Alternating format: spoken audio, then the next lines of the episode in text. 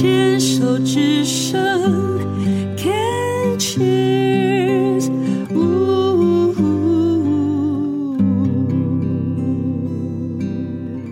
运动笔记，今天欢迎姚哥来到我们节目当中，姚哥你好。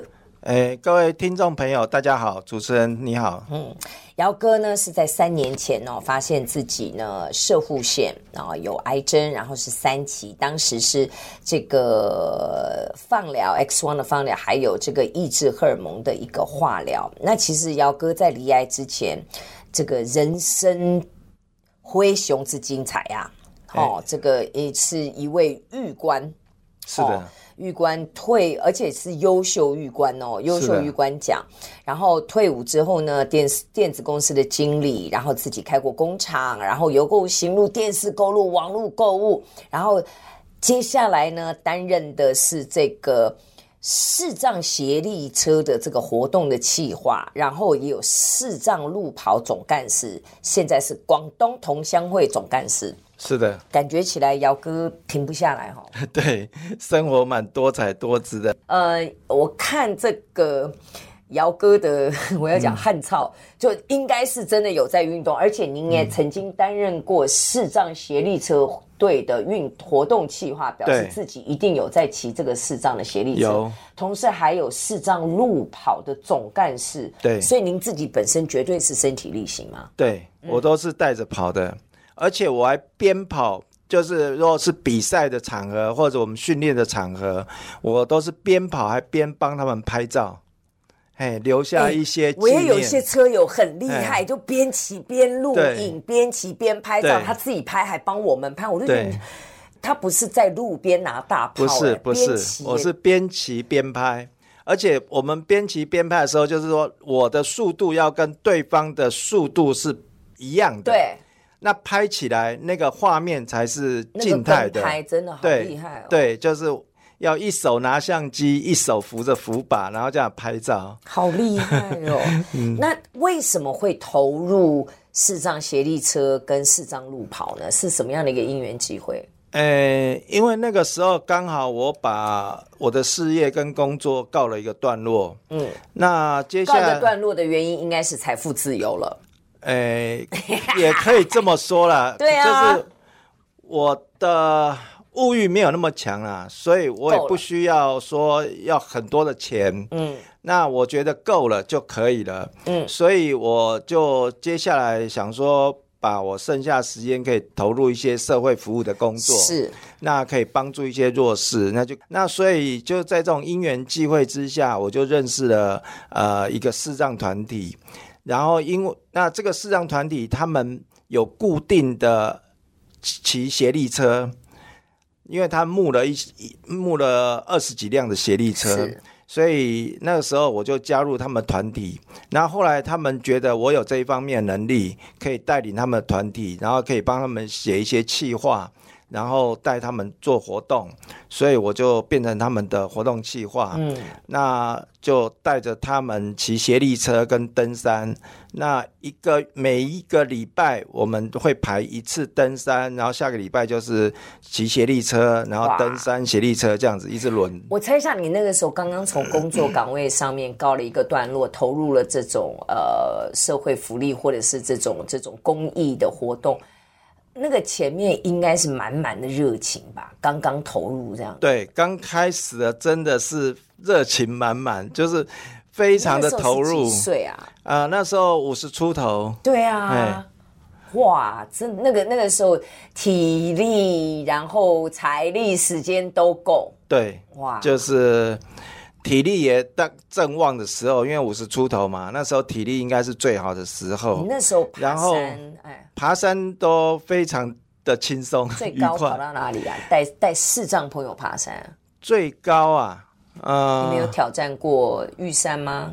有，可是呃，那一次挑战玉山，那一次我没有参加。嗯嗯嗯。那因为我都是带他们爬台北市的周边的近山。嗯，哎。那所以几乎整个台北市、新北市的这些周边的近山，我们都有爬过。那陪伴视障者爬山的动作当中，除了要嗯、呃，等于就是要带领他们，对，需要口语的叙述这边的风景，需要。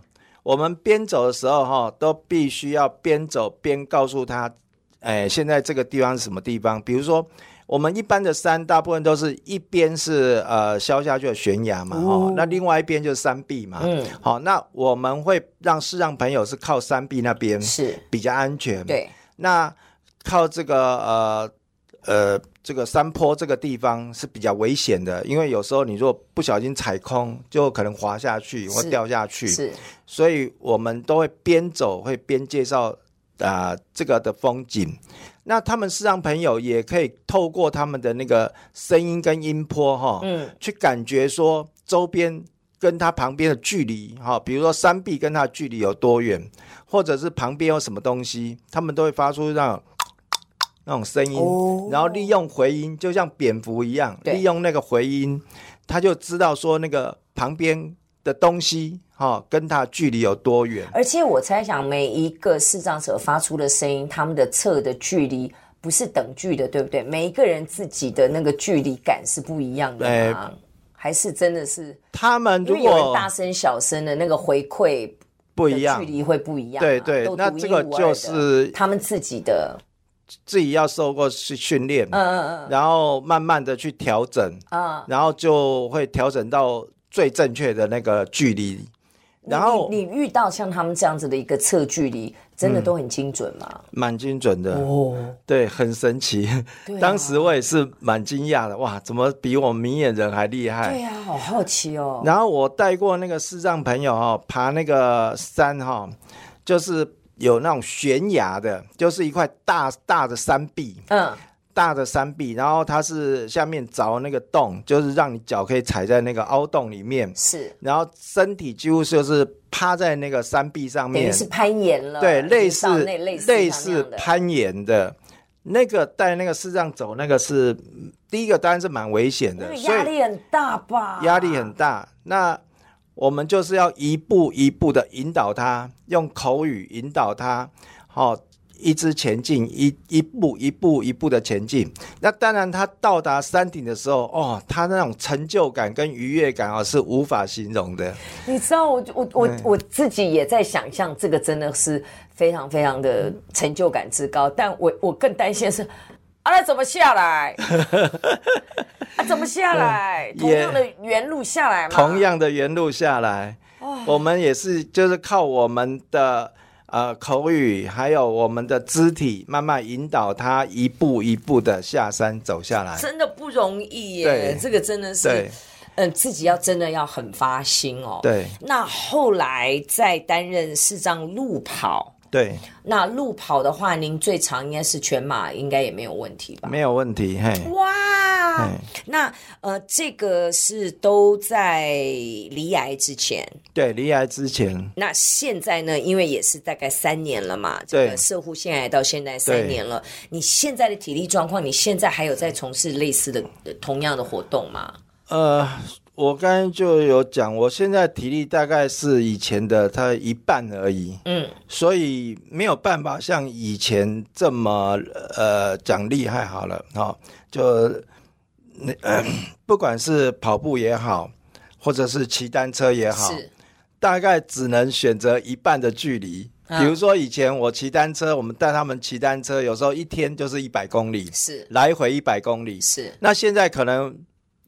就评估自己的能力嘛，大概只能五十公里，所以我也就是接受五十公里这样子就好。你真的觉得是因为癌后的体力恢复的速度没有你的预期，还是心理状态，还是我们就是要服老？我就是六十岁了，这几个因素你自己怎么想的？呃，我是自己有评估过啦。第一个就是年纪确实是比以前。大了，因为现在六六十多岁了嘛。嗯、那第二个就是因为离癌后，确实影响到身体很多的功能。嗯，尤其呃，他在杀死这种细胞的时候，他一样把好的细胞也杀了。是，所以身体上多少都会有一些变化。是，不会像以前那么的好。嗯，那这个我们也必须要去接受。嗯，所以我们就。接受这个事实，那慢慢调整，那也不能勉强自己做超过自己能力的事情，是，那否则到时候身体可能会搞坏。对，所以我们一方面在休养，一方面又在训练自己的体力，慢，希望他能够慢慢的恢复。恢复回来我，我是基本上我不知道为什么，我想要说的是，我对您是有信心，因为我觉得当然也不能操之过急，但是如果假以时，因为按照您的运动量，我会觉得那个体力是会回来的。因为现在以我自己在运动，我看到我我这次去日本参加那铁人三项，全部都是六十岁以上，我们算年轻的，最高龄 九十岁老先生还在游泳、骑车、跑步，看到他真的是神级人物哎。对，那个真的是我觉得，不要自我射箭是第一步，嗯，因为我也会觉得说，哎呦，五十七八了还在玩这个，是不是不要玩了？我们就就就告老还乡吧，哎，还体力是不是应该也不行了？所以我自己也在好奇这个问题，可是我又看到同样的一个运动，确实还是有人在投入那。当然那是他们，那我要不要这么做？我要给我自己多少的时间，让我自己慢慢的练到那个时间。我到后来发现说，我不能想太多，反正我就是做，嗯、做到哪一天我真的觉得不能做的时候，不要勉强，就是开心玩。对，然后。